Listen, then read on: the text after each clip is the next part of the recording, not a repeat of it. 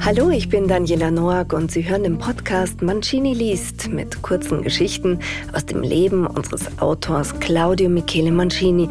Sie wissen schon, der Mann mit dem Hut. Hallo Claudio. Hallo, liebe Daniela.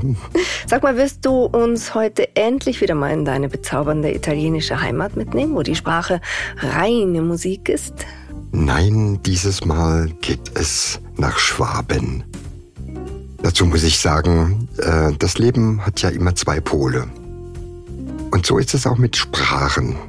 Äh, das Italienische, das melodischer nicht klingen kann und das ganze Gegenteil, was wir dann in Schwaben finden. also, aber du kannst es, du beherrschst es. Ah, no, ich kann das schon. Okay, also als Fremdsprache gelernt, oder? Neu, das hätte ich bei meiner Freundin gelernt. Ich wusste, ich wusste, es ist wieder eine Frau im Spiel. Also von Bella Italia dann direttamente ins Schwabenländle mit unserem Claudio Michele Mancini. Grazie. Der Schwabe ist kein Deutscher. Auch wenn böse Zungen behaupten, der Schwabe sei in Wahrheit ein Schotte, der wegen seines Geizes des Landes verwiesen wurde, möchte ich dieses Vorurteil wenigstens zum Teil entkräften. Um es vorweg zu sagen, keinesfalls käme ich auf die Idee zu behaupten, Florenz sei schöner als Nelmersbach oder Unterbopfingen. Ebenso wenig würde ich annehmen, Schwaben könnten nicht mit Geld umgehen, außer ein paar Großbanken in Stuttgart. Niemals fiel es mir ein, abfällige Bemerkungen über württembergische Weine zu machen oder die obligatorische Kehrwoche in Frage zu stellen. Und nie, wirklich niemals würde ich versuchen, auf Schwäbisch zu schimpfen, auch wenn mich deren zuweilen deftige Sprache dazu verführen könnte. Alles aber begann mit Helga, die schwäbischste aller meiner Ex-Liebhaberinnen von Beruf Haagseicher. Der einheimische Begriff für Lehrer oder Lehrerin. Ich weiß, außerhalb Schwabens ist der Begriff nicht sehr geläufig. Zu Deutsch Zaunpinkler. Der Terminus stammt noch aus der Zeit, als Lehrer nur männlich waren. Doch zurück zur schwäbischen Neuzeit.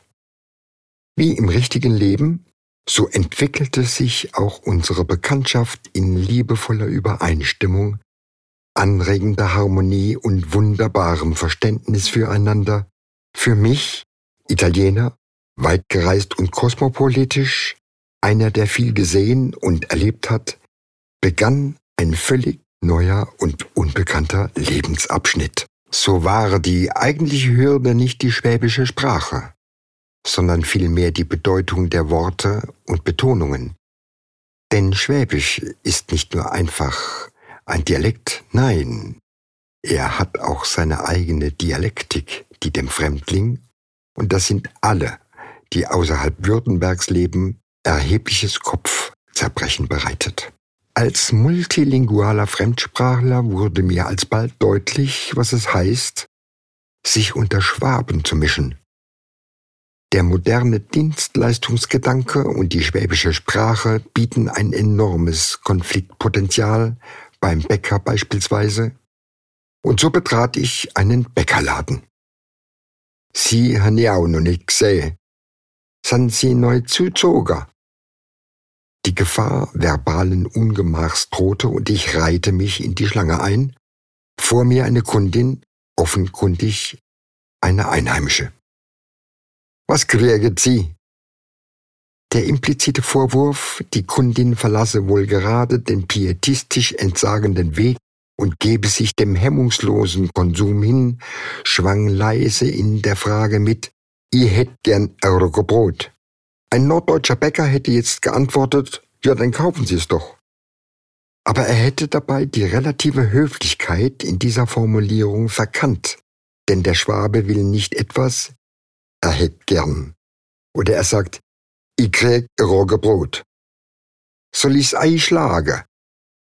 Noch eine Besonderheit in Schwaben. Freiwillig geht da gar nichts. übliches Verpacken der Ware wird nur nach Aufforderung durch den Käufer vorgenommen. Schließlich ist Verpackungsmaterial teuer und eigentlich bringt ein anständiger Kunde sein Einwickelpapier vom letzten Einkauf sauber gefaltet wieder mit. Das wär arg nett. Darf sonst noch was sei? Eine gefährliche Frage, berücksichtigt man nicht den schwäbischen Unterton. Ist der Laden leer, drängt er dem Kunden ein schlechtes Gewissen auf, zu wenig zu kaufen.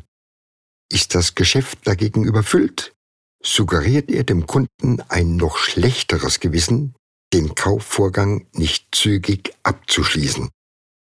Der herkömmliche Schwabe ist gschaffig und hat Geschäft, was immer das sein mag.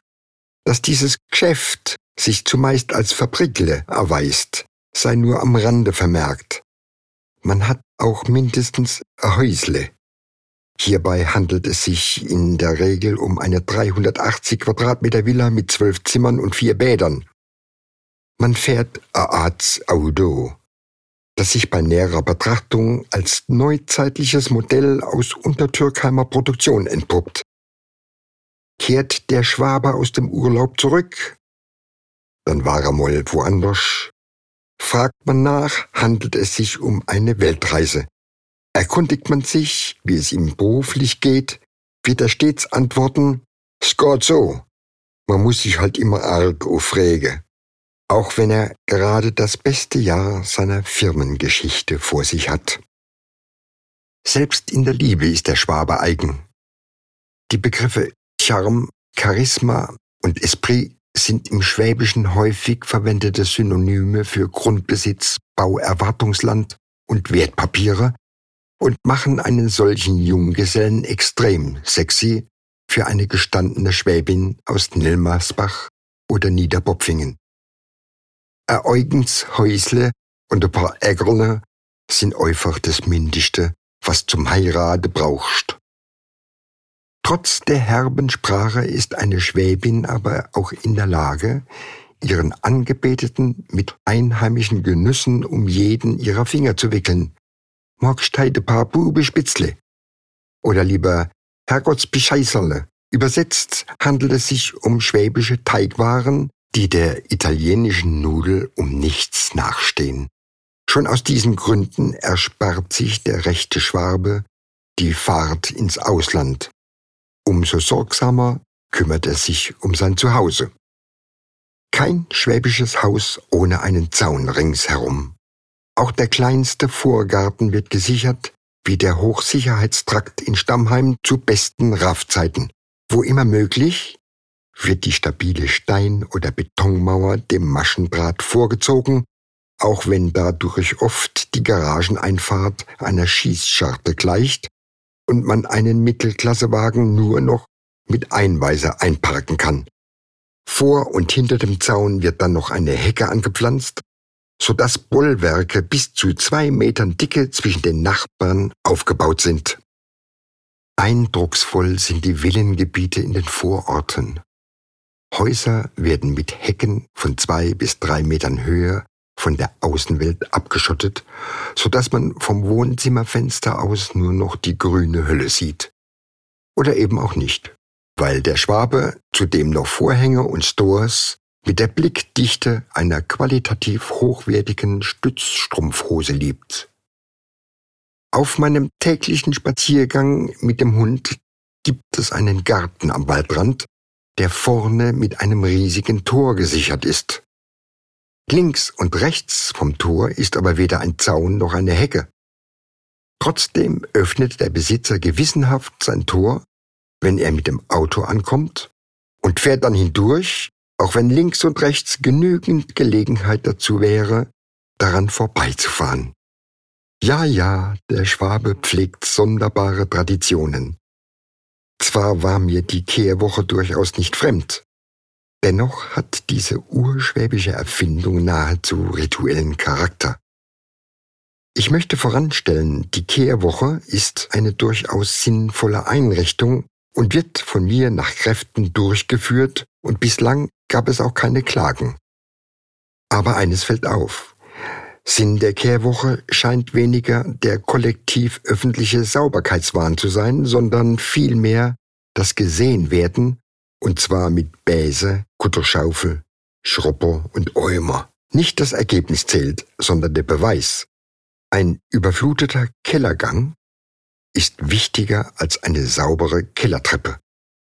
Gängige Mittel sind das Verräumen sämtlicher Eingangsmatten, das absichtliche und mehrstündige Staubsaugen, um den Nachbarn Reinlichkeit und Gründlichkeit vorzuspiegeln, und das möglichst bei geöffneter Haustür sichtbare Abstellen von Reinigungsgeräten oder stundenlanges Stöhnen auf dem Gehweg mit dem Besen in der Hand.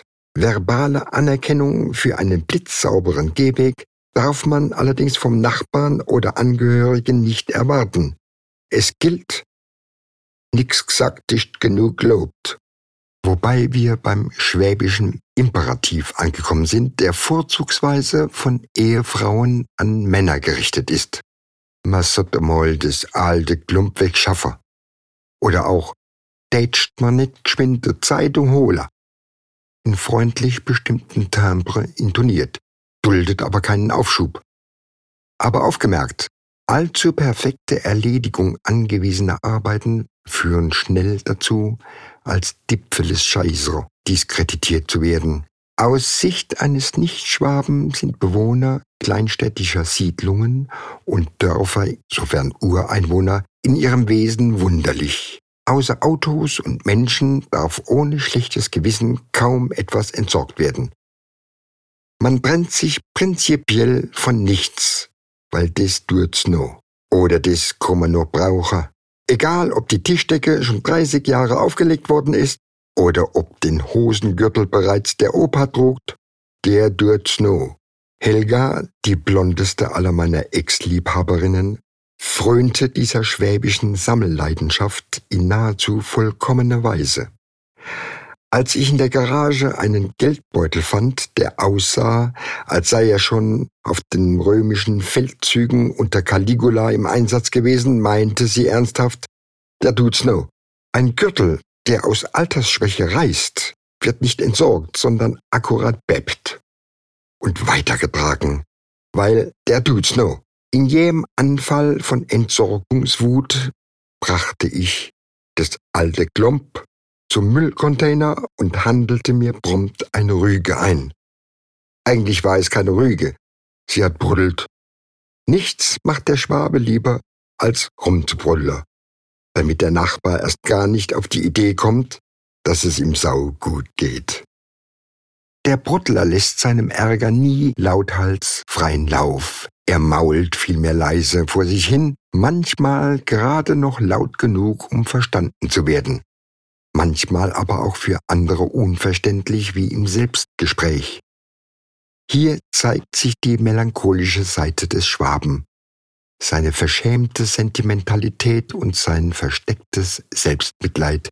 Nichts und niemand könnte ihn in dieser Stimmung aufmuntern. Er ist mit Gott und der Welt und besonders mit sich selbst uneins. Kürzlich habe ich einen Bauern beim Spaziergang zu seiner hervorragenden Ernte beglückwünscht, worauf er antwortete, gucken Sie noch, wie ausglaubt das Erdreich ist. Umgraben und wässern, werfe ich vorsichtig ein. Bei dem Bockel der Boden soll mir mein neuer Spade ruiniere. Der Schwabe bruttelt sozusagen überall, unentwegt und wege allem. Stehen Bundestagswahlen an, da muckt er auf. Mir Schwabel, lasset uns nicht auf den Kopf scheiße, mir machen's Maul auf.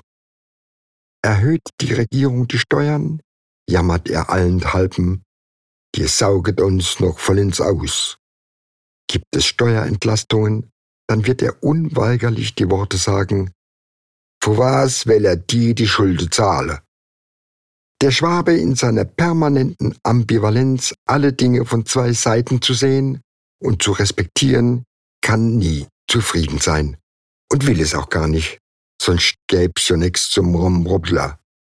Und bedenke, lieber Zugereister, nicht alles ist schwäbisch, was sich komisch anhört.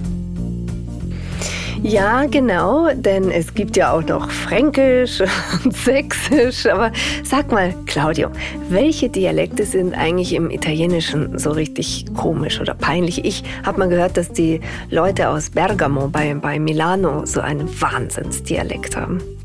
Ja, das ist in Norditalien.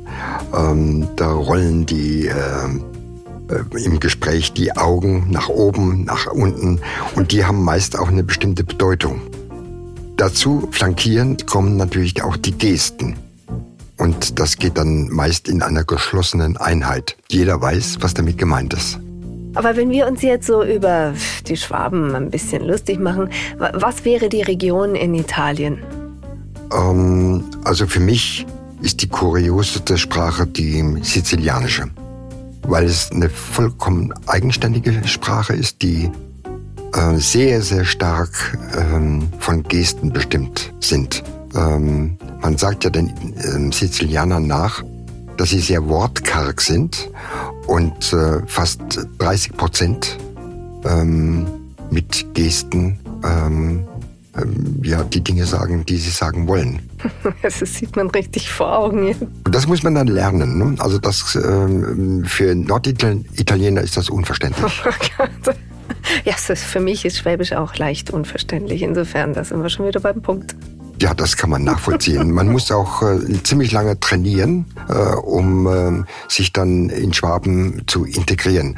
Meistens gelingt das nicht. Also ich fand jetzt, äh, dass einen erschreckend starken schwäbischen Einfluss in deiner italienischen Seele. Ich dachte mal, du bist so ein Vollblut-Italiener. Aber immer für Überraschungen gut. Naja, man muss für alles offen sein. Was passiert denn in der kommenden Woche? Wo, wo soll es hingehen? Da geht's direttamente nach England. Hm. Ähm, ich äh, reise ja gerne, wie du weißt, mhm. und äh, interessiere mich dann für Land und Leute und insbesondere für englische Schrollen. Ich bin, ich bin gespannt, was die Briten deiner Meinung nach außer schlechtem Wetter und äh, ja, sagen wir mal etwas fettigen Essen zu bieten haben. Ich bin Daniela Noack und ich werde mit Ihnen, liebe Zuhörerinnen und Zuhörer, nächste Woche also auf die Insel reisen und zwar mit Claudio Michele Mancini bei Mancini liest.